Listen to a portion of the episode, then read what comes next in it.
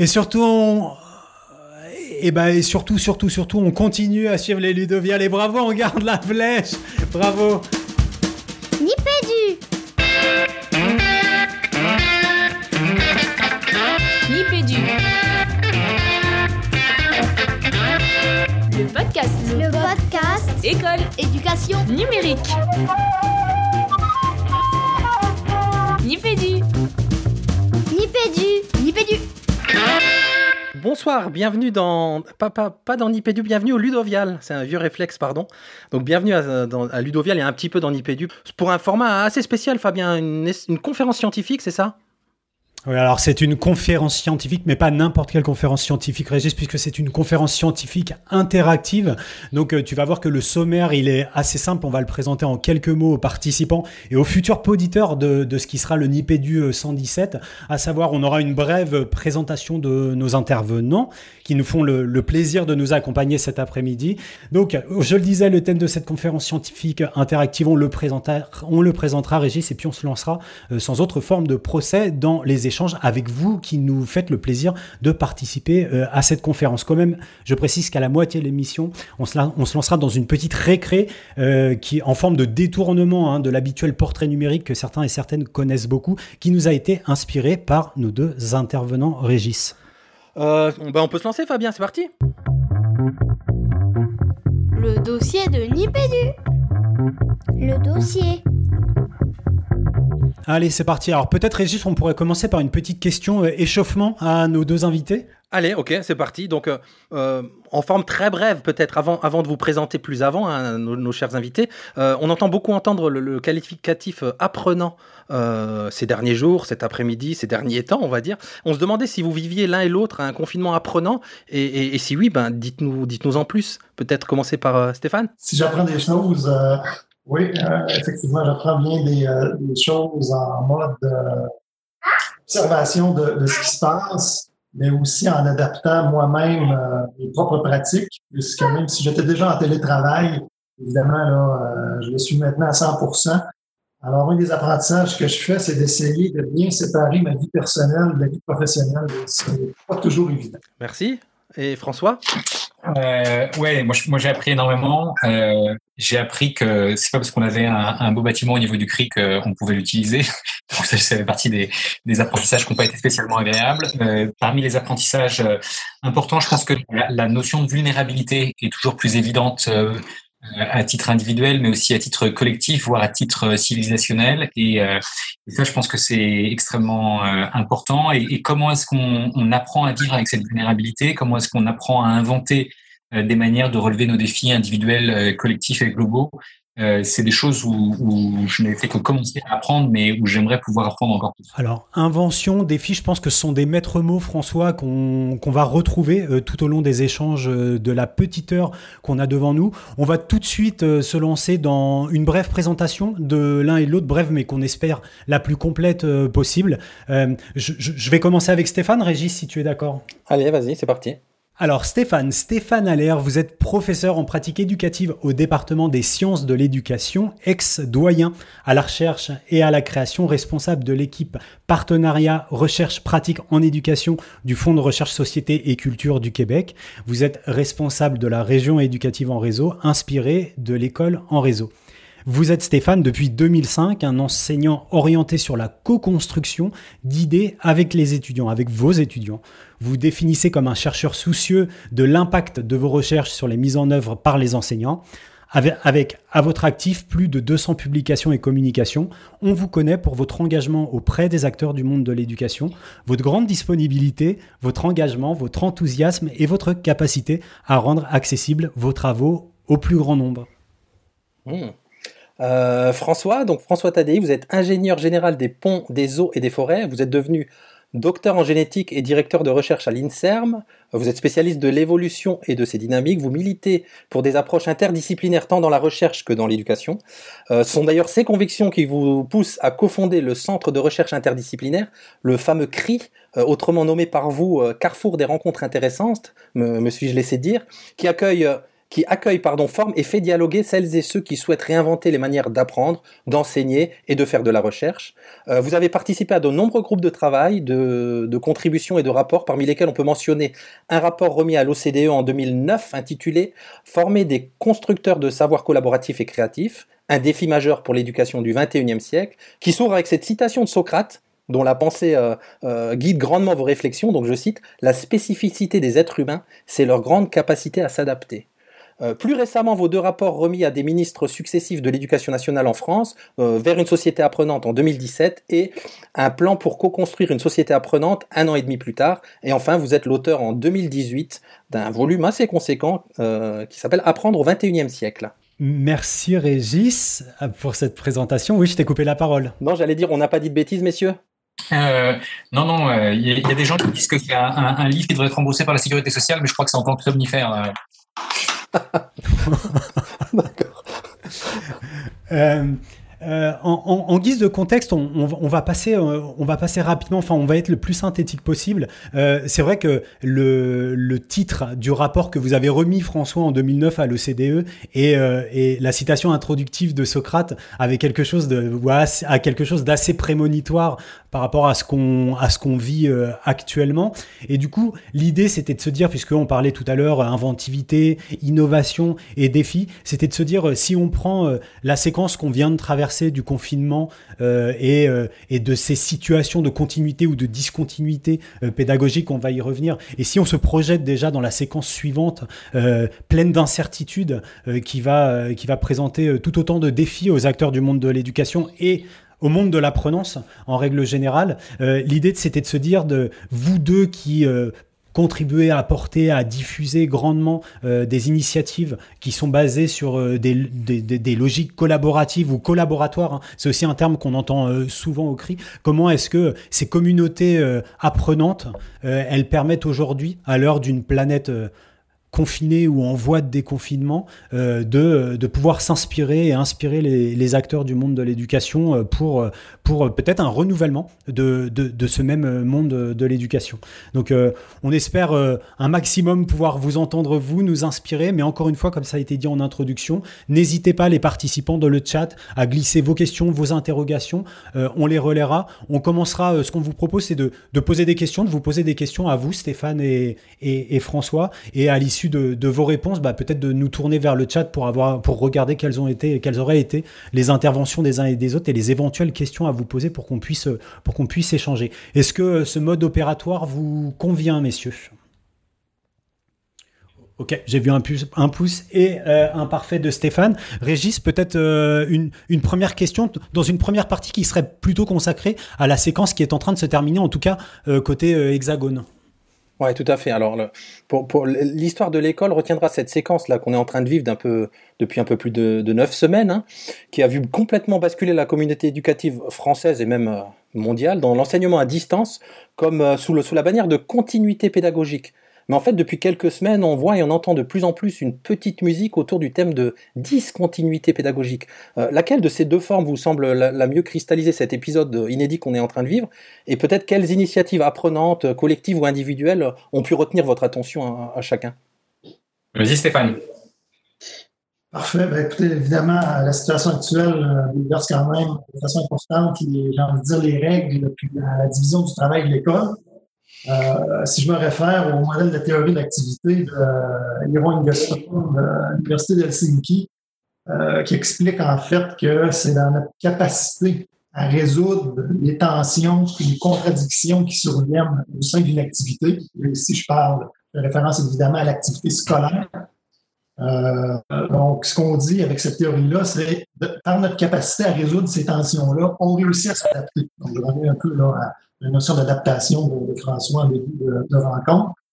Euh, fait que je dirais, en ce sens-là, on est en discontinuité avec notre passé proche, mais on est en train d'élaborer une continuité pour le futur.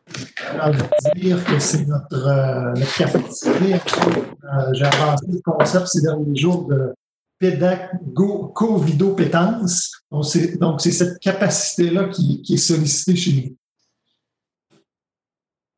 Euh, ouais, merci Stéphane. Euh, ce que ce que j'aurais tendance à dire, c'est que la discontinuité pédagogique, elle est elle est vraie en particulier pour les plus défavorisés. Et je pense qu'il faut vraiment euh, avoir euh, le souci de, de, la réflexion et de, l'empathie et, des solutions à, inventer, à mettre en œuvre ce qui n'a pas réussi à, être mis en œuvre dans l'urgence. Euh, comment est-ce qu'en prenant peut-être un peu plus de temps de réflexion et d'organisation, on sera capable de, le faire? D'abord parce que ça risque de continuer l'année prochaine. Euh, je pense que je ne voudrais pas euh, révéler de mauvaises nouvelles à tout le monde, mais, mais malheureusement, en tant que biologiste, toutes les informations que j'ai me font douter du fait qu'on retrouvera une, une continuité euh, au sens euh, classique euh, du terme dès, l'année prochaine ou, certainement dès le mois de mai. mais a fortiori même pour la rentrée prochaine, ça peut être compliqué parce que parce qu'il peut y avoir en plus des effets saisonniers. Donc je pense qu'il faut il faut se préparer à ça.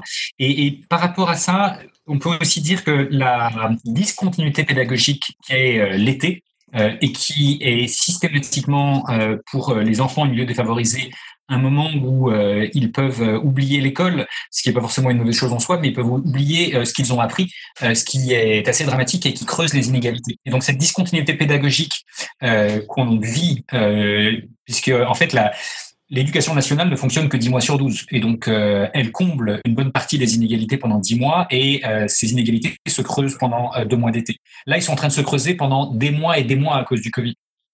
Et donc, je pense qu'il faut qu'on invente euh, des manières euh, d'accompagner ces jeunes. Et il y a des pays qui sont bien meilleurs que nous. Euh, alors, on serait ravi de savoir comment vous faites au, Canada, par exemple, mais dans toute la francophonie ou, ou à fortiori à l'échelle du monde. Qu'est-ce qu'on invente comme dispositif pour favoriser la possibilité d'apprendre à apprendre? Parce qu'il faut apprendre à gérer cette discontinuité celle de l'été ou celle euh, de, associée au Covid. Et si on souhaite une continuité pédagogique pour euh, toujours plus de gens, euh, eh bien, ça se prépare en amont, ça se prépare pour les élèves, ça se prépare pour les profs, ça se prépare pour l'ensemble des, acteurs, y compris les parents, les cadres et, les, territoires qui doivent se préparer à cette continuité pédagogique. Alors, on, a une première euh, réaction dans le chat de, Jean-Noël qu'on qu salue et, euh, et, et qui, qui, vous remercie de, de mettre en, question ce terme, de, ce terme de continuité. Il dit que lui, euh, depuis le début de cette séquence, rien n'a été continuité puisqu'il a fallu s'adapter, chercher, tester et modifier. Mais je me demande, est-ce que dans cette, dans cette discontinuité ou en tout cas dans cette nécessité à, s'adapter, vous, vous n'avez pas vu, François, Stéphane, ou vous ne connaissez pas des, des initiatives qui était euh, a priori déjà euh, designé pour s'adapter, qui était pensé pour faire face à cette euh, discontinuité apprenante, qu'elle soit temporelle, qu'elle soit spatiale, qu'elle soit en termes de logique de territoire, parce qu'on est tantôt sur des, territoires géographiques, tantôt sur des territoires numériques. Est-ce que vous, vous avez vu des initiatives qui vous, qui vous paraissaient, qui vous semblaient euh, particulièrement adaptées pour faire face à cette situation de discontinuité, de, de n'importe quelle discontinuité apprenante, quelle qu'elle soit? Ici, depuis une vingtaine d'années, on, on, élabore, euh, élaboré une initiative qui s'appelle euh, l'école en réseau, euh, qui à la base est un modèle, je dirais, hybride. Ça s'incarne beaucoup dans les classes, mais très rapidement, au début de la, de la crise, le modèle d'école en réseau s'est mis un petit peu à jour pour offrir des activités complètement à distance et non seulement complètement à distance, mais offerte à l'ensemble, euh, j'ai envie de dire, des familles euh, intéressées. Donc ça, il a pu y avoir une, une mise à jour assez rapidement. Euh, malheureusement, jusqu'à présent, ça n'a pas été récupéré par le système dans son entièreté, mais le potentiel est là. Euh, on a également une commission scolaire qui avait en place, euh, qui avait mis en place depuis une vingtaine d'années un autre modèle, un modèle basé sur un apprentissage un peu plus individuel, euh, ces parties prenantes-là ont mis le modèle à disposition. Mais là, je pense que les autorités du gouvernement sont encore en réflexion à savoir comment articuler ça dans une perspective un peu plus macro. Oui, je pense, merci Stéphane. Euh, je pense qu'au niveau français, en tout cas, moi, ce que, ce que j'ai vu, c'est que euh, ceux qui étaient, euh, par certains côtés, le mieux préparés c'est souvent des gens qui l'avaient fait à titre euh, individuel. C'est rarement ou à titre de, de collectif euh, en grande partie ortho-organisé et qui avaient l'habitude euh, sur les réseaux sociaux, sur différents formats de, de, partage de ressources dans le domaine de l'open source par exemple ou dans le domaine des contenus pédagogiques ouverts, qui avaient par exemple aussi pratiqué la classe inversée ou qui avaient pratiqué différentes modalités qui sont déjà des modalités qui impliquent du numérique pour se former et ou pour accompagner ses élèves. Et donc ceux qui euh, savaient jongler euh, avec ces outils euh, étaient quelque part préparés à devoir utiliser uniquement ce genre d'outils.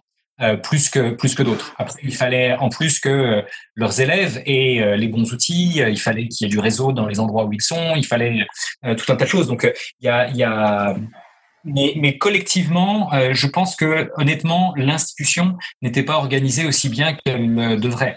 Euh, par rapport à ça. C'est pas comme si le CNED avait été euh, le fer de lance de la transformation numérique euh, de l'école depuis 10, 20 ou 30 ans. donc il y a, clairement des choses qui, même si le CNED a, appris relativement vite de ce qui se passait en Chine, par exemple, parce qu'il y avait des lycées français là-bas. donc il y a des gens qui se sont préparés sur des temps plus ou moins courts. mais ce qui est sûr, c'est que parmi ceux qui étaient les mieux préparés, il y avait certains élèves. Euh, parce que eux euh, pratiquent euh, beaucoup via le numérique tout un tas de d'apprentissage en ligne et parfois ce sont eux qui ont proposé des outils à leurs enseignants et donc ça, ce qui est aussi intéressant par rapport à ça, c'est que ça a fait basculer une partie des, des relations entre l'enseignant et les élèves, voire d'un coup inclure de nouveaux acteurs comme les parents. Euh, et là aussi, il y a des parents qui étaient plus préparés que d'autres euh, à cette situation. Euh, typiquement, ceux qui sont dans des réseaux de type parents d'élèves, élus, etc., ils, étaient plus organisés, mais ceux qui sont là aussi les plus loin de l'école étaient malheureusement les moins préparés. Et donc, là aussi, c'est une aggravation des inégalités. Si, si, je peux ajouter un complément, on a vu ici aussi plusieurs initiatives personnelles euh, effectivement d'enseignants qui avaient déjà une, bonne compétence pour, faire euh, ce type d'enseignement, euh, ce type d'apprentissage-là. Mais paradoxalement, le système, au début, dans les premières semaines, a commis la pédale sur le frein pour ralentir les initiatives de, de ces personnes-là, prétextant qu'elles pourraient, qu'elles pourraient causer puis accentuer les inégalités entre les élèves. Euh, ce que j'ai trouvé un peu étonnant là-dedans, c'est que, bon, évidemment, les inégalités, on en a dans notre système également, mais habituellement, on n'en fait pas tant de cas que ça. On les traite, il y a des moyens à disposition de ces élèves-là, mais là, c'est comme si soudainement, euh, ça prenait une importance particulière jusqu'à aller, à mettre le frein à des initiatives euh, d'enseignement. Mmh. Alors justement, ça, donne à voir un peu l'autre versant. On a une question de Laurence à ce sujet dans le, chat qui nous demande comment faire bouger les personnes réfractaires au changement que l'on retrouve dans certaines équipes pédagogiques. Et il y a alors Lébi2, j'espère que je, je, dis bien son pseudo, qui, qui, renchérit en disant Laurence, même souci ici, mais je pense que le Covid sera le principal acteur de ce changement. Alors qu'est-ce que vous pensez de ces deux choses-là À la fois les réfractaires et peut-être ceux qui pensent que c'est une révolution qu'on est en train de vivre et que tout le monde va être obligé d'avancer? Moi, j'aurais envie de m'en remettre à la, première condition d'innovation d'un dénommé qui s'appelle ELI. Euh, pour innover, pour s'adapter, il faut euh, ressentir un malaise euh, par rapport à la situation actuelle. Alors, moi, je me dis, si ces personnes ne ressentent pas un, malaise par rapport à notre impossibilité d'accomplir ou à notre plus grande difficulté à accomplir notre mission d'enseignement et d'apprentissage auprès des jeunes, je me dis, c'est un peu questionnant. Euh, ouais, je pense que moi, dans, le domaine médical, euh, il y a une expérience que, je cite souvent qui est celle de, de Semmelweis, qui est le premier à avoir dit quand on sort d'une salle d'autopsie et qu'on rentre dans une salle d'accouchement, entre les deux, il vaut mieux se laver les mains euh, pour euh, éviter euh, les contaminations des, mères et des jeunes mères et des, jeunes bébés. Et, en fait, il n'a pas été cru. Euh, quand il a dit ça, à tel point qu'il a fini dans un hôpital psychiatrique. Hein, si ceux d'entre vous qui, qui s'intéressent à cette histoire peuvent lire sa, sa, biographie qui a été écrite euh, par Louis-Ferdinand Céline dans sa thèse de médecine. Euh, et en fait, euh, heureusement, euh, son idée a fini par se développer, ce qui nous a évité bien des, bien des, des tracas depuis. mais elle s'est développée. Alors pourquoi est-ce que les gens ne le croyaient pas? Parce qu'en fait, quand il disait si vous lavez des mains, vous sauverez des vies, la contraposée logique, c'était pendant des années, on ne s'est pas laver des mains et donc on a peut-être des morts sur la conscience. Donc ça, c'était un problème. Et d'ailleurs, le, seul qui, qui l'a cru, en fait, est un, de ses collègues qui s'est suicidé. donc on, on, ne veut évidemment pas de ce genre de choses. et donc les transitions, il faut les accompagner. Mais la médecine s'est transformée d'abord parce qu'il y a eu un, changement de génération, mais aussi parce qu'il y a eu euh, une prise en compte de résultats de recherche, par exemple, euh, Pasteur, Lister euh, sont arrivés par la suite, et puis il y a eu d'autres épidémies qui, là aussi, ont, amené à comprendre que l'hygiène était quelque chose d'important. Il y a eu des recherches en épidémiologie, il y a eu des recherches en microbiologie, qui ont, transformé progressivement les pratiques et, qui ont fini par prendre conscience du fait que l'hygiène était un, facteur clé.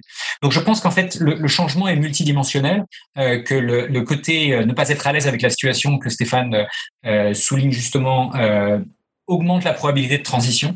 Euh, mais que cette transition, elle peut revenir en arrière si tout revenait comme avant.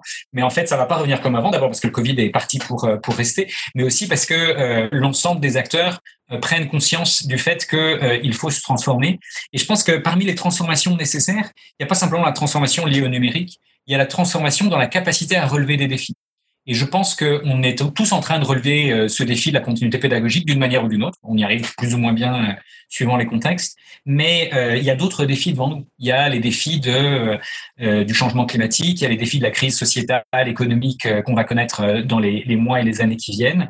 et donc, c'est l'ensemble de ces crises font qu'on ne peut pas simplement se contenter de transmettre les solutions d'hier. Il va falloir qu'on invite nos élèves à apprendre à relever des défis donc nous, en tant qu'adultes, on doit relever des défis, mais je pense qu'il faut qu'on forme euh, cette nouvelle génération à relever des défis et, les relever pas simplement seuls, mais à les relever de manière collaborative.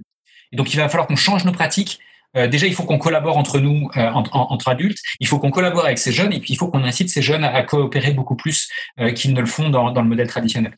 Euh, on parle collaboration, donc on parle lien entre les uns et les autres. Et justement, euh, Jean-Noël tout à l'heure qui nous interpellait disait que, que, lui, dans ses formations numériques par essence, il, se croyait prêt parce qu'il était très très outillé euh, numériquement. Et puis finalement, il s'est rendu compte que la disparition du contact humain a fait voler en éclats les fondements de, de, son modèle de formation et que la partie affective, empathique, pour lui semble, semble essentielle. Donc ce serait, ce serait intéressant de, poursuivre la réflexion sur cette articulation et sur cette dialectique en fait entre euh, l'humain et le numérique, on a souvent tendance à, les opposer. Et là, on se rend compte que c'est la complémentarité des deux qui va pouvoir peut-être faire effet euh, de levier entre, euh, enfin, effet de levier pour les défis dont vous étiez en train de, parler, François. Qu'est-ce que qu'est-ce que vous vous en pensez l'un et l'autre de cette complémentarité, de cette de cette dialectique humain-numérique dans, dans ces défis à relever? En fait, je, dirais que bon, effectivement, lorsqu'on est comme présentement euh, en, visio, euh, il y a une forme de contact humain qui s'établit. C'est pas un contact euh, réel, c'est pas un contact physique, un contact aussi riche, mais je crois qu'il y a quand même un contact social à travers ce qu'on est en train de faire. moi, j'ai envie de dire, il faut, sauter sur cette occasion pour voir comment on peut adapter nos pratiques à ça. parce que je vous rappelle qu'il y a tout un mouvement au niveau de la formation à distance qui vise euh, à mettre euh, des contenus accessibles en ligne, indépendamment de l'interaction entre les enseignants et les élèves, et indépendamment de l'interaction entre, les, euh, élèves eux-mêmes. Et donc, à quelque part, j'ai envie de dire, on, se bat un petit peu contre ça. Et moi, je pense qu'on a tout intérêt à saisir les, affordances sociales du numérique. Moi, ce que, ce que, je dirais en complément de ce que dit Stéphane, avec qui je suis d'accord hein, là aussi, c'est que euh, si, si on pensait que le numérique pouvait remplacer le prof, euh, on aurait la preuve euh, que ça ne marche pas parce que euh, c'est quand même beaucoup moins bien aujourd'hui. et puis en plus, ça ne marche pas pour tous les publics, et, etc. Donc ça, c'est ça permet de, de, de, balayer ça, je pense. Mais la question, par contre, pour moi, c'est celle de la complémentarité entre entre le numérique et le et l'humain. Et, et, je pense qu'il y a déjà des gens qui le pratiquent depuis longtemps. il y a une forme, quand on a les deux, on a une forme de résilience qu'on n'a pas quand on, on a que l'un ou que l'autre. Euh, on peut aussi, euh, pour le coup, euh, la présence du numérique, elle peut nous inviter à nous interroger sur comment on apprend grâce aux outils numériques, qu'est-ce qu'on doit apprendre sur le numérique et qu'est-ce qu'on ne doit surtout pas apprendre via le numérique, qu'on ne peut pas apprendre via le numérique. Et par exemple, l'empathie, la compassion et la relation humaine, la coopération, la, notion de vulnérabilité, de, capacité à comprendre les besoins de l'autre, honnêtement, le numérique, c'est pas ça. Et si on avait besoin de la démonstration, elle est, elle est faite pour en, particulier les, plus défavorisés. Donc je pense qu'on a, on a besoin de, de, de penser les, les, les, deux simultanément et le numérique peut avoir des avantages, y compris dans la formation des enseignants. Même si euh, je pense qu'il faut complètement repenser euh, la manière dont, au moins en France, on, pense la formation des enseignants. Peut-être que Stéphane nous, fera des témoignages sur comment ça se passe euh, chez vous. Mais, mais, mais typiquement, si la, formation ne part pas des besoins des enseignants, et ces besoins sont plus aigus peut-être que jamais, et donc j'ose espérer qu'on aura enfin des budgets et des modalités de, formation des enseignants qui seront à la hauteur euh, des enjeux de la période que l'on est en train de vivre et que ce sera des budgets qui seront pérennes parce qu'on a besoin de, d'accompagner les enseignants dans leur formation. Mais typiquement, euh, la formation des enseignants, je pense qu'elle doit pas être descendante. Elle doit être euh, au maximum collaborative. Elle doit partir de leurs besoins. Elle doit être adossée à la recherche. Elle doit combiner là aussi présentiel et, digital intelligemment et elle doit être pensée comme un, dialogue et une capacité à accompagner les, les enseignants dans leurs besoins de relever les défis personnels et professionnels euh, qu'ils ont, les défis collectifs qu'ils peuvent avoir au niveau de leurs établissements et au niveau des territoires sur lesquels ils sont. Donc je pense qu'il faut repenser ces, ces, dynamiques apprenantes pour utiliser ce, ce mot et, euh, et, faire en sorte que euh, on puisse tous ensemble penser des, des, articulations dans lesquelles le numérique et l'humain sont utilisés pour ce que chacun des deux peut apporter. et, et, et c'est en soi une question ouverte qu'est-ce que le numérique peut apporter que l'humain ne peut pas apporter, et inversement, qu'est-ce que l'humain peut apporter que le numérique ne peut pas apporter? Comme le numérique évolue en permanence et que l'humain évolue aussi, euh, c'est forcément une réponse euh, qui est une réponse dynamique. Alors, c'est rigolo de, de, se retrouver à ce moment-là avec cette analyse que vous faites, parce que ce matin, dans un autre espace numérique où il a été beaucoup question d'humanité et d'évaluation, un des participants à ce webinaire, Jean-Charles, qui est intervenu tout à l'heure, échangeait avec euh, Marie-Camille Couder, que peut-être certains et certaines euh, connaissent ici. Et Marie-Camille Couder nous expliquait son système d'évaluation en ce moment avec ses lycéens. Et euh, elle nous expliquait que dans la note, les notes qu'elle qu'elle attribuait, il y avait une note qui était dédiée à cette continuité relationnelle où euh, elle, affectait un bonus aux élèves qui venaient échanger euh, avec elle pendant euh, chaque semaine sous des modalités variées. Donc là, on voit encore cette question de, l'importance de l'humain et de comment l'articuler, comme vous le disiez François, avec le numérique. Régis, il me semble qu'il y a eu une réaction ou une, question de, Céline dans le, dans le chat. Oui, exact. Et, plusieurs ont rebondi sous différentes formes, donc on vous la pose là. Donc Céline demande comment justement former à la collaboration, et elle met entre parenthèses, cela touche ça touche à, l'individu, donc c'est pas si simple que ça. Donc, comment faire? François, je te laisse. Alors d'abord, euh, j'ai du mal m'exprimer tout à l'heure, mais euh, sur le, lien entre numérique et collaboration, euh, le numérique peut être un outil de collaboration, mais euh, pour qu'une collaboration soit efficace, euh, il faut d'autres dimensions. Il faut par exemple avoir un minimum de confiance entre les acteurs. il faut avoir une capacité à communiquer les uns avec les autres et à comprendre les besoins des uns et des autres. Et donc la, la coopération, la collaboration doivent être complété par euh, un certain nombre des autres C que sont créativité, coopération, communication, esprit critique, mais aussi la capacité à se mettre à la place de l'autre, éventuellement la, la, compassion, à comprendre les, besoins, les mêmes les notions de citoyenneté. Toutes ces notions sont en fait ces compétences du 21e siècle. Je pense qu'elles doivent coévoluer les unes avec les autres. Et plutôt que de les apprendre euh, en théorie, ce qui ne veut pas dire grand-chose, on peut éventuellement expliquer les concepts assez vite, mais euh, c'est pas ça qui est intéressant. Ce qui est intéressant, c'est de la mettre en œuvre, euh, c'est de de l'apprendre en faisant.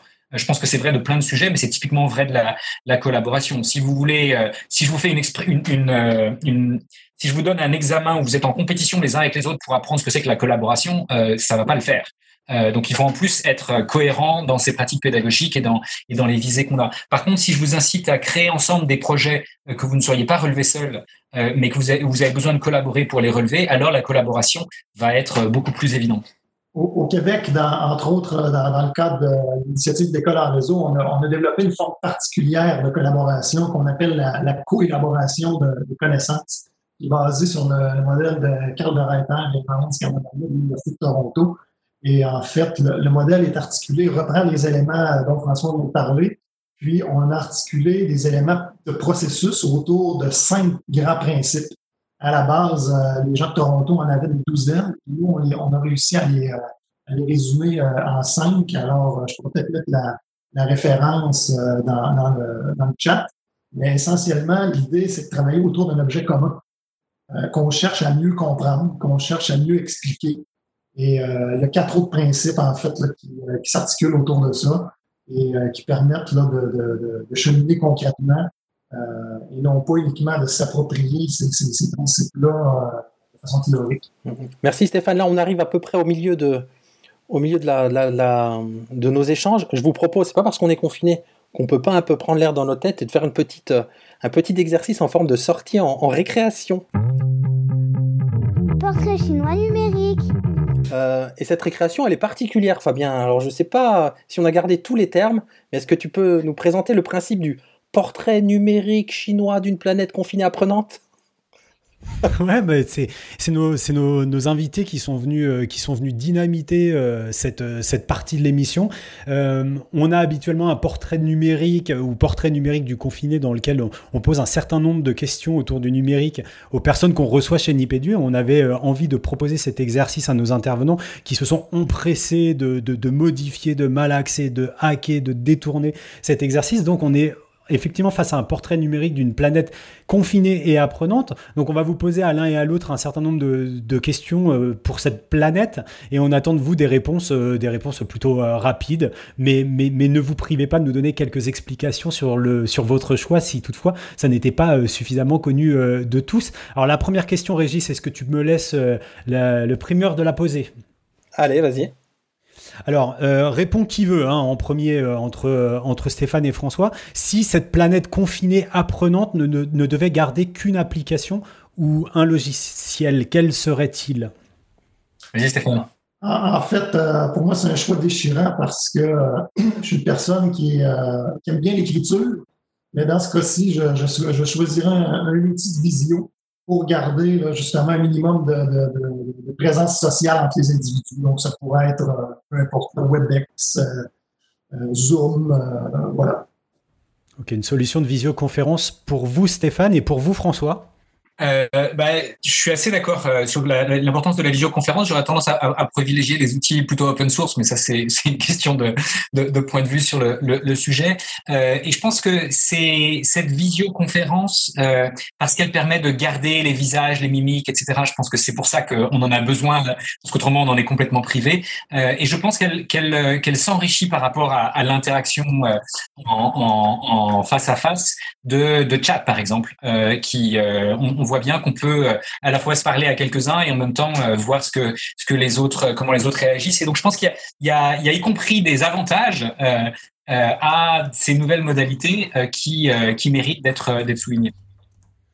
Dans le, dans le chat, hein, on, nous propose de doubler cette solution de visio par une machine à café. Donc ça pourrait être quelque chose à explorer. Mais, mais il me semble que c'est du thé euh, pour toi, François, donc euh, ça peut, qui pourrait faire un fuseur aussi. Régis, pour la, pour la question suivante. Voilà. Si vous ne, si vous ne pouviez pardon, consulter qu'un seul site d'information ou de ressources. Je pense que j'irai avec, euh, avec Wikipédia. Oui, j'aurais pu dire la même chose, donc, mais, mais, mais comme il l'a déjà dit, je, je rajouterais des sites comme celui du Monde ou de France Inter que, dont je me nourris matin et soir. Euh, et je pense que euh, on a plus besoin que jamais d'informations de qualité. Euh, dans ce monde où il y a beaucoup de fake news en général et, et en particulier à l'heure du Covid, on a besoin de la complémentarité qu'il peut y avoir entre, entre le monde des sciences, le monde de l'éducation et le monde de l'information. Euh, merci à tous les deux pour ces réponses. Si cette, cette planète apprenante confinée ne, ne, ne devait garder qu'un seul objet numérique? Mon laptop. Euh, moi, je pense que j'aurais, avant le confinement, j'aurais probablement dit mon téléphone, euh, mais j'avoue que euh, avec le confinement, euh, pouvoir travailler sur un grand écran et pouvoir voir les, les, les, les, uns et les autres avec des visages qui ont à peu près la taille humaine habituelle, euh, je trouve que c'est quand même beaucoup, c'est beaucoup plus agréable que d'habitude. Et donc là où je me passais de, de grand écran, honnêtement, je m'en étais pas servi très souvent. là, c'est juste indispensable et, et j'avoue que je préfère vous parler comme ça sur un, un, grand écran que sur mon téléphone. Quoi. Euh, une question qui touche un petit peu à la première, il va falloir être créatif. Si vous ne pouviez avoir qu'un seul usage du numérique sur, euh, sur la planète confinée Alors moi, sans, sans hésitation, ce serait euh, l'usage de, collaboration de connaissances, au sens où j'en ai parlé tout à l'heure. parce que pour moi, derrière ce concept-là, il y a tout le potentiel d'aborder et discuter des enjeux très importants qui ont été nommés par François tout à l'heure, que ce soit continuité pédagogique, les enjeux environnementaux et autres. Euh, c'est pas pour rien que vous nous avez choisi tous les deux avec Stéphane, parce que chaque réponse qu'il donne, je pourrais donner la même. Donc à chaque fois, je suis obligé de me, creuser un petit peu pour, pour aller un, un cran plus loin. Euh, pour moi, l'outil parfait n'existe pas encore, mais euh, c'est un espèce de, de, GPS des connaissances euh, et de capacité à, à, mettre en relation. Euh, il y a un côté carrefour de rencontres intéressantes que, que tu citais tout à l'heure, Régis, en, en, parlant du CRI. Moi, j'ai besoin d'un carrefour de rencontres intéressantes numériques et de, et de systèmes de sérendipité numérique qui ne soient pas euh, guidés par euh, algos comme ceux de Facebook euh, ou autres qui veulent nous enfermer dans des bulles ou nous vendre de la pub, mais j'ai besoin d'une intelligence artificielle qui puisse m'aider à faire des rencontres qui me sortent un petit peu de, mon ordinaire et qui m'aident à, mieux comprendre la, diversité des, points de vue sur le confinement, par exemple. Excellent, merci à tous les deux. Et peut-être une dernière euh, question pour ce portrait d'une planète apprenante confinée. Si cette planète, elle ne devait garder qu'une seule figure de la culture numérique, alors passée, présente ou à venir, quelle serait cette figure? Ah, Vous auriez pu nous donner le choix entre celle-là et l'autre. Ah, en fait, c'est la seule, la seule question à laquelle je peux être capable de répondre. Je ne suis pas capable de cibler une personne. Mais je serais capable de, répondre à votre pièce musicale, par bah. moi, moi, moi j'aimerais bien être euh, mis en contact avec un, Socrate numérique. Euh, euh, et, quelqu'un qui soit capable de, peut-être penser le questionnement à l'heure du numérique et, penser le connais-toi toi-même à l'heure du numérique. Et, si je devais prendre une, personne d'aujourd'hui, j'aimerais bien pouvoir discuter avec Greta de comment est-ce que sa génération vit ce genre de choses et comment est-ce qu'elle euh, souhaite se préparer non seulement à, ce confinement, mais aussi à, tous les défis à venir. Et ça, je pense que être capable de, donner la parole à, cette génération-là euh, me semble absolument essentiel. Ah ben, il y a justement quelqu'un qui mettait Greta dans le, dans le chat en même temps que vous répondiez, François. un grand merci à tous les deux d'avoir joué le jeu. On sait que c'est à la fois amusant, mais pas si facile que ça, ce, ce portrait chinois. on enchaîne sur la deuxième partie, Fabien Allez, on te suit dossier de Nipédu. Le dossier. Alors on part dans la deuxième partie. Donc euh, euh, sur, cette deuxième partie, on aimerait parler de, l'école d'après. Est-ce que ce serait pas une espèce d'arlésienne ou, même, une licorne? Euh, et peut-être en guise de, première question, les, enseignants et les apprenants de France qui s'apprêtent à, à, connaître une rentrée, on n'en est pas sûr en fait à l'heure qu'il est, mais voilà, une rentrée marquée par, euh, en tout cas par le saut de l'inquiétude, de l'incertitude, mais aussi pour le coup, et on en a un peu parlé de l'expérimentation. Euh, Didier Jourdan, qui est spécialiste des questions d'éducation et de santé, qui, dans un récent article de, The Conversation, peut-être tu peux mettre le lien dans, dans, le chat, Fabien, je cite, il dit qu'une grande majorité des enseignants et des parents se sont bien accommodés à l'enseignement à distance, mais il rappelle qu'une minorité d'entre eux rencontre des difficultés significatives. En minorité, le mot, bon, à voir. Il ajoute que je cite encore, compte tenu du fait qu'il sera très probablement nécessaire de réorganiser les temps de présence en établissement scolaire et à la maison, il convient de se préparer à des modalités d'enseignement hybride et à une individualisation plus grande des parcours des élèves.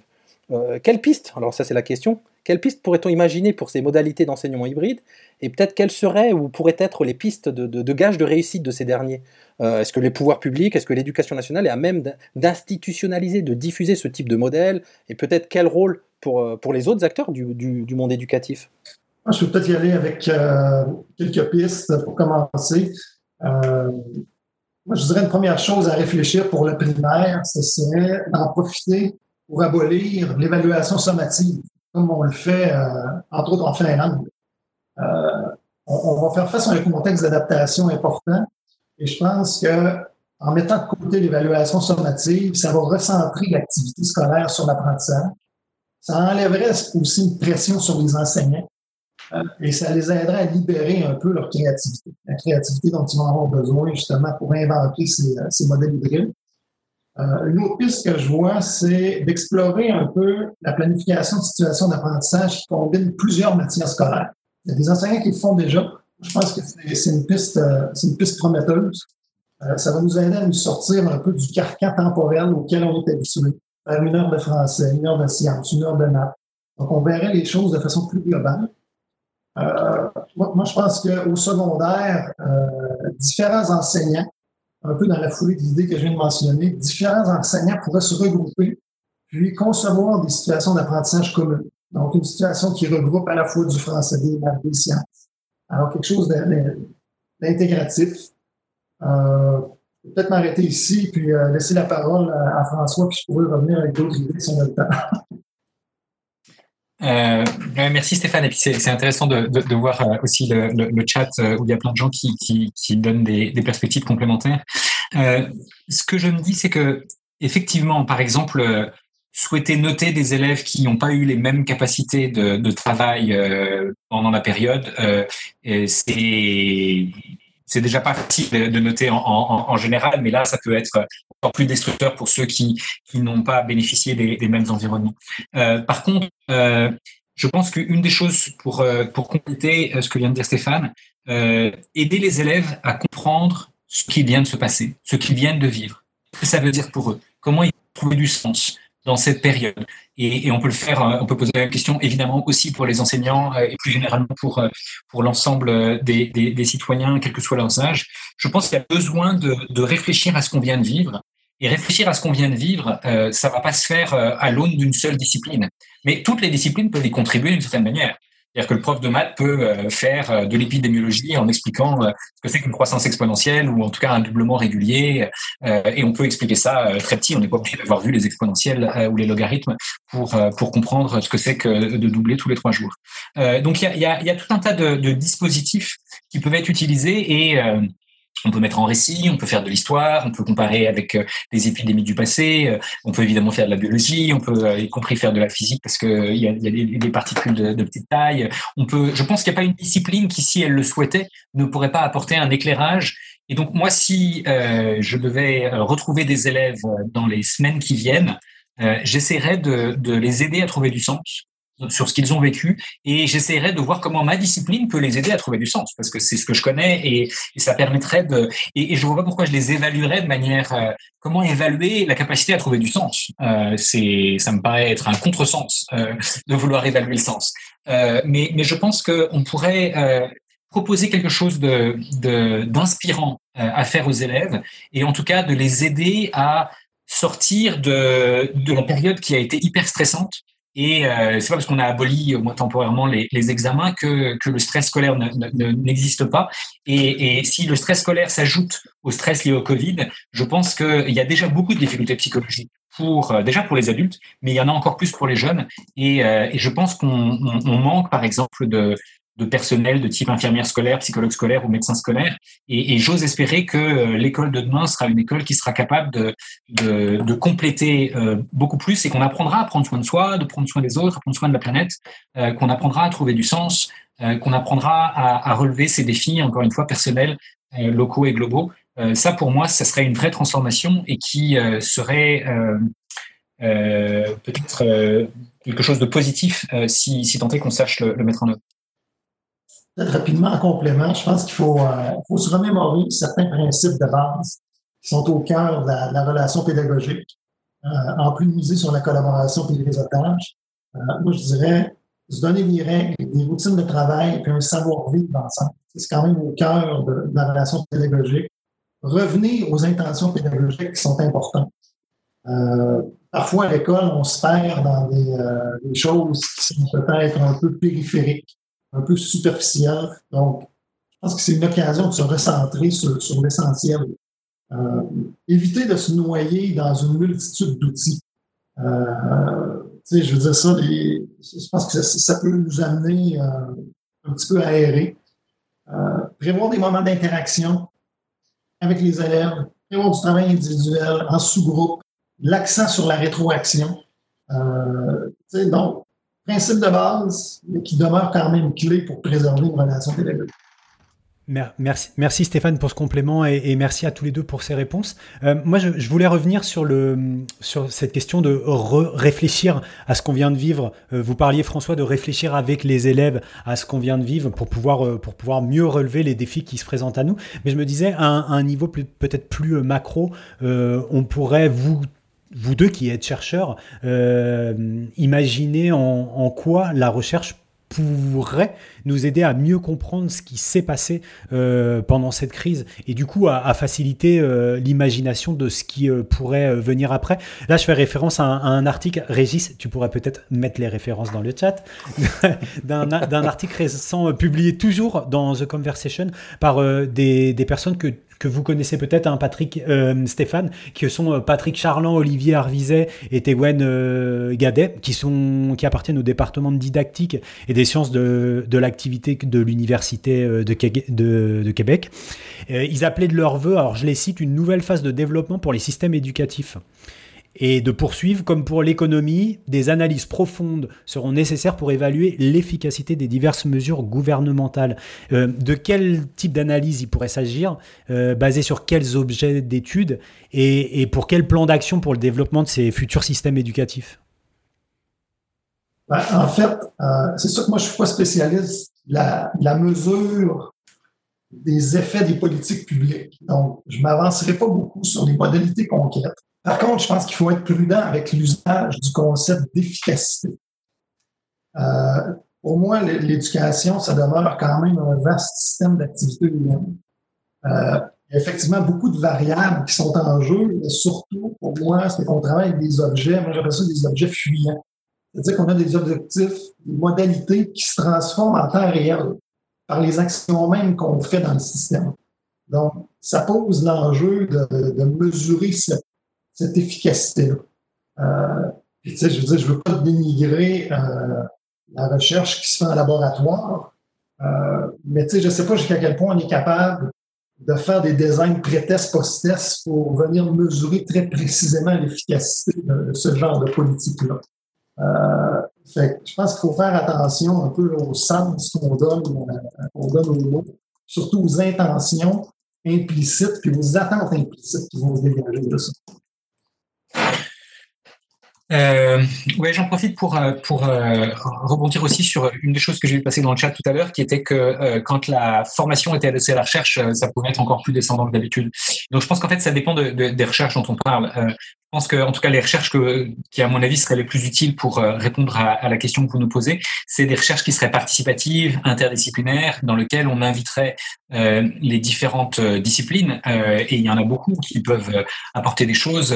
on a parlé du stress, donc les, les, psychologues, il peut y avoir des, médecins qui peuvent apporter des, apports sur comment les enfants vivent ça. Il peut y avoir évidemment des spécialistes des sciences de l'éducation, il peut y avoir des spécialistes du numérique, il peut y avoir même des, économistes qui peuvent euh, se poser les questions de savoir si on a investi euh, euh, en temps et en heure et intelligemment par rapport à ça. Mais je pense qu'il faut des sciences participatives et interdisciplinaires.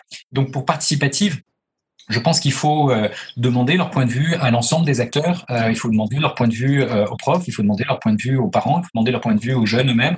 il faut arriver à, décrire sous tous les angles cet éléphant multidimensionnel qu'est le Covid, pour reprendre la métaphore de l'éléphant à des aveugles que vous connaissez probablement. Euh, mais je pense qu'on a besoin de euh, essayer de résumer euh, cette crise à l'aune d'un seul regard personnel ou d'une regard d'une seule discipline, à mon avis, serait une erreur. Par contre, si on est capable de multiplier les regards et de les structurer et de s'assurer qu'il y a un dialogue entre ceux qui ont des regards complémentaires, euh, je pense qu'alors on, pourra beaucoup mieux comprendre ce que nous avons vécu et comment on peut essayer de penser la suite.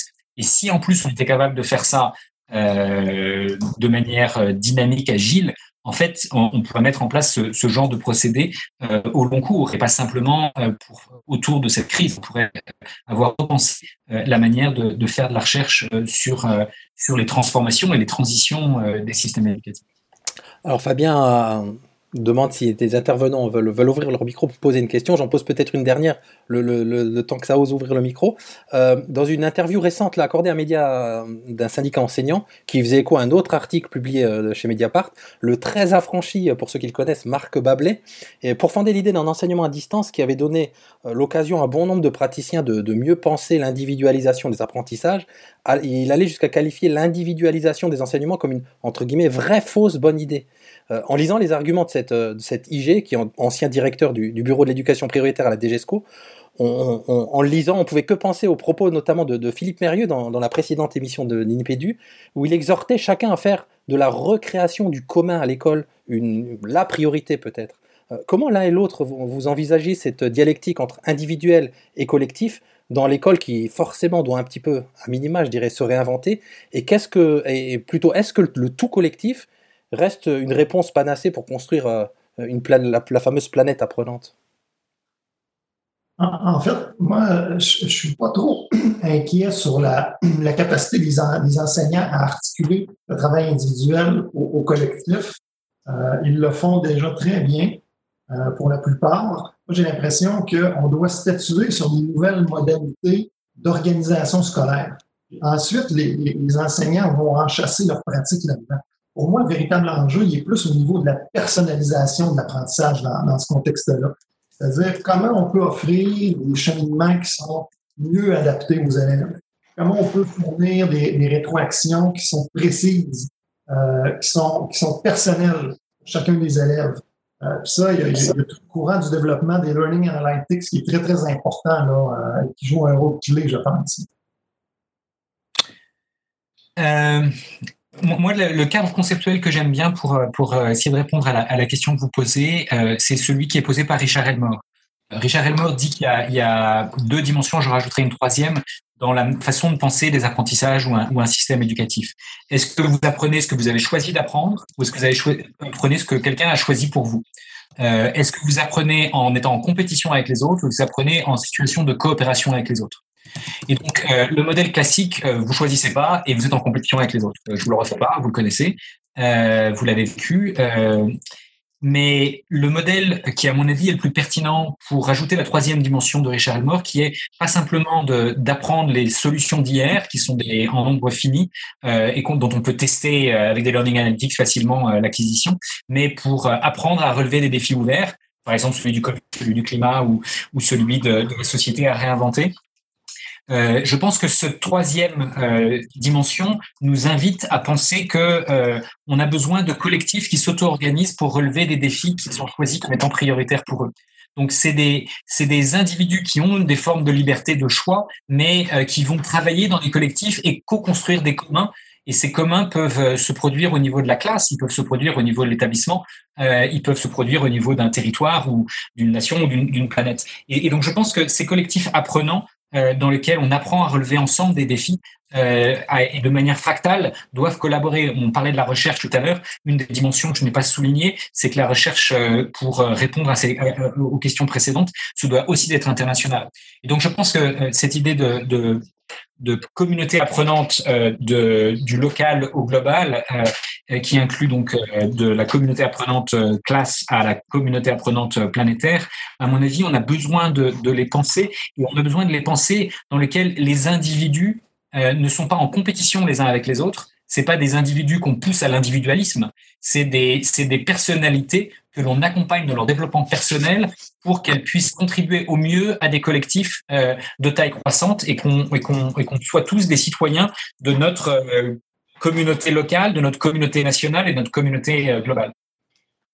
Ah, moi, je, je, tout à fait au propos que François vient de mentionner. Peut-être pour préciser ma pensée, quand, je faisais la comparaison entre l'individuel et le collectif, c'était pas tant dans une perspective de compétition.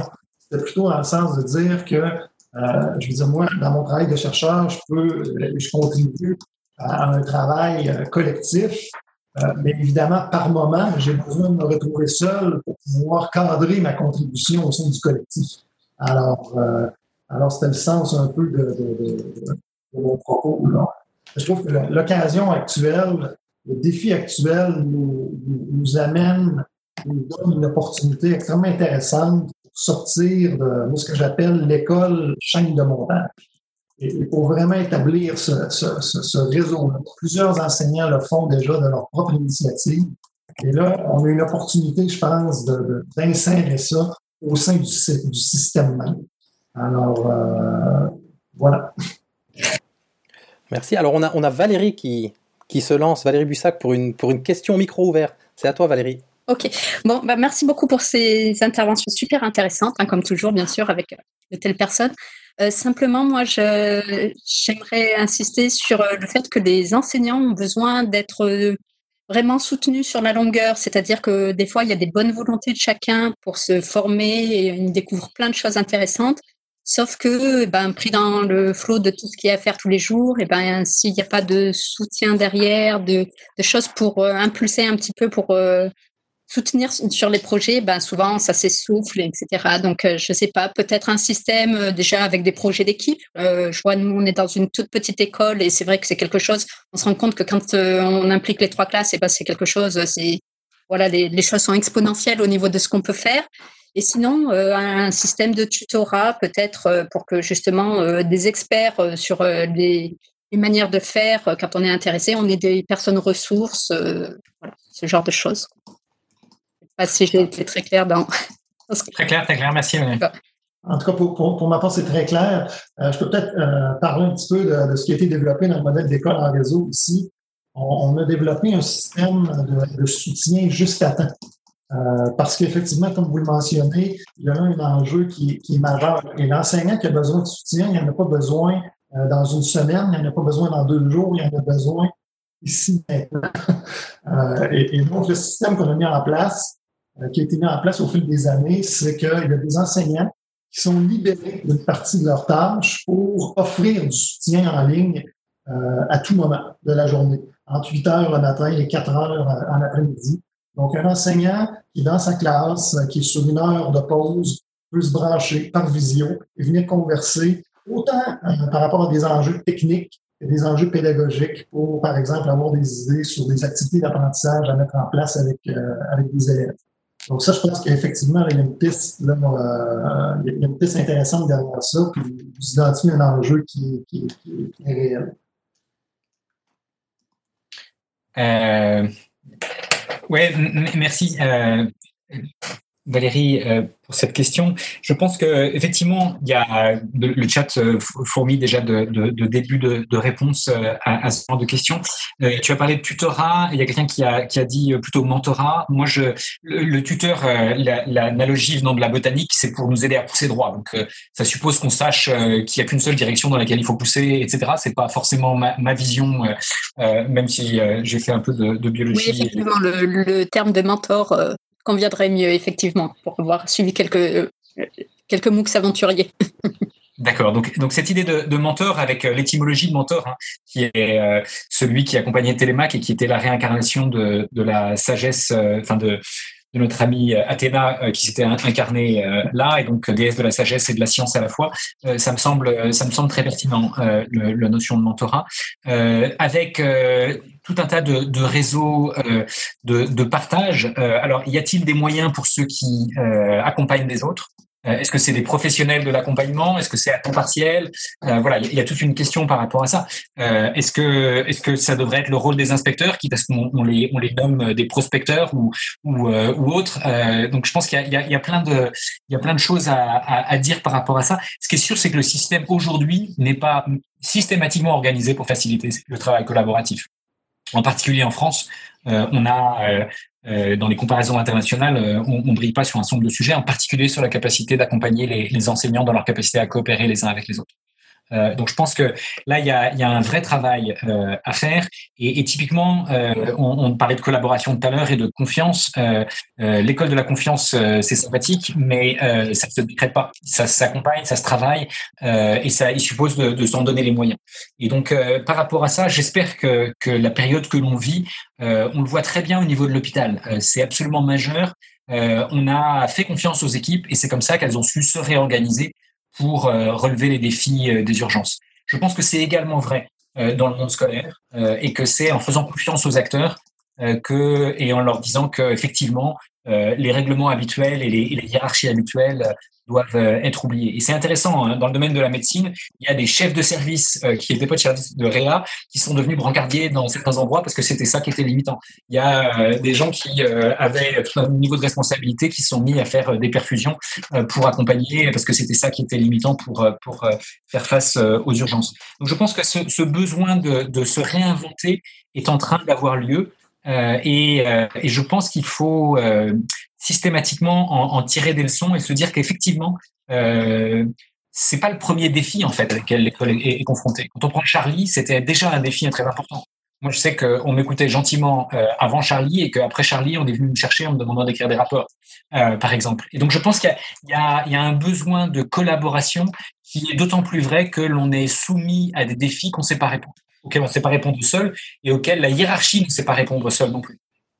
Et donc, euh, à partir de là, il y a besoin de se réinventer, de créer des collectifs et de, et de savoir les accompagner, de leur donner des moyens, euh, ne serait-ce que du temps. Euh, pour euh, pouvoir s'organiser autrement, du temps pour se former autrement, du temps pour devenir mentor les uns des autres et éventuellement faire évoluer les postures, de postures verticales et de contrôle à des postures d'accompagnement et de coopération et de facilitation des échanges et la capacité à relever les défis. Peut-être en complément rapidement, j'ai eu l'occasion de travailler sur un groupe de travail au Conseil supérieur de l'éducation ici qui regardait les questions de les conditions de travail des enseignants, euh, les conditions d'exercice. Puis, euh, ce qu'on se rend compte, sans surprise, c'est qu'il y a toujours eu dans le travail enseignant, il y a toujours eu une, partie de la tâche qui devait être réservée à la collaboration au sein de l'école et avec les pairs. Donc, que ce qu'on se rend compte depuis quelques années avec tout le mouvement, dans le fond, de la collaboration, euh, c'est qu'elle prend de plus en plus de place euh, sauf que l'organisation scolaire n'a pas suivi et la charge, la tâche euh, éducative n'a pas été ajustée en conséquence. Ce qui se fait que le travail collaboratif, souvent, euh, oui, il se fait, oui, il y en a, sauf que euh, il se fait après l'école. il se fait en surplus de la tâche et les gens font ça, disons, selon leur bonne volonté. Donc, quand on parlait de l'importance de revoir, d'en profiter pour revoir l'organisation scolaire, je pense qu'il y a une modulation euh, qui, est requise par rapport à ça. Valérie euh, et, tous les autres participants du chat, j'imagine qu'on a eu une, une double réponse euh, extrêmement complète de la part de Stéphane et de François. Tout à fait. En tout cas, merci, merci à toi Valérie, puis bonne aventure. Hein. J'ai cru comprendre que, que, tu faisais partie de, de cet extraordinaire projet propulsé par le CRI. en on pense et on salue les équipes de, de au passage. Euh, tout à l'heure, on, a commencé cette émission avec une promesse, celle de commencer à l'heure et d'essayer de finir pas trop tard pour, euh, pour rendre l'antenne, comme on disait dans les années 80. Euh, donc ça va être ça va être ça va être chose faite. On voulait on voulait remercier on voulait remercier nos deux intervenants pour la richesse des échanges, pour leur disponibilité, leur flexibilité. On peut vous dire aussi pour vous donner quelques éléments de cuisine interne que ça a été un plaisir de préparer avec François et avec Stéphane cette émission. On nous dit aussi à l'oreillette que vous avez été plus de, à un moment plus de 82 personnes à suivre euh, ce live et que, et que les organisateurs me disent qu'ils sont très très contents. donc, euh, donc merci à vous, merci pour la richesse des échanges euh, dans le chat qui ont été extrêmement nourris, extrêmement riches comme, comme nos intervenants l'ont relevé à, plusieurs moments. Régis, on nous a posé la question de la réécoute et la diffusion de, de ce moment partagé. Oui, alors celui-là, hein, on s'engage pas pour les autres euh, webinaires de, des Ludovial. Celui-ci, oui, est effectivement enregistré. Il sera disponible dans le flux du podcast Nipédu pour ceux qui le connaissent et pour ceux qui le connaissent pas. C'est l'occasion de découvrir. Donc ce sera la version enregistrée audio, un petit peu montée peut-être avec quelques jingles euh, habituels et bon, très vite, d'ici quelques jours, je pense qu'il sera disponible. Et vous aurez du coup, euh, on a essayé d'attraper tous les liens là que vous avez mis dans le chat au fur et à mesure. J'espère qu'on n'en a pas raté. Ils seront tout ça, vous aurez tout ça dans les notes de l'émission avec tous les détails on essaie de, vraiment d'avoir le maximum d'infos. Stéphane, euh, François, encore un grand merci à tous les deux. Grand, grand merci. Merci à vous. Merci à vous. Merci François. Merci à toi Stéphane. Plaisir de prolonger les échanges. C'est ça, juste avant de vous libérer l'un et l'autre, de quelle manière on peut prolonger euh, les échanges avec vous, retrouver euh, les travaux que vous contribuez à porter, à diffuser? Je vais mettre l'adresse de mon portfolio professionnel. Je l'alimente quand même bien c'est le meilleur moyen. Euh, vous pouvez aller sur ma page Facebook aussi, euh, Twitter, mon Twitter, donc ça, ça devrait faire le tour. Euh, ouais, moi aussi, Twitter, c'est une bonne manière. Euh, moi, je dirais que euh, j'ai la chance de, travailler avec, euh, au niveau du CRI avec des équipes qui sont top, et donc je vous encourage à, prendre contact avec elles si ça n'est pas déjà le cas.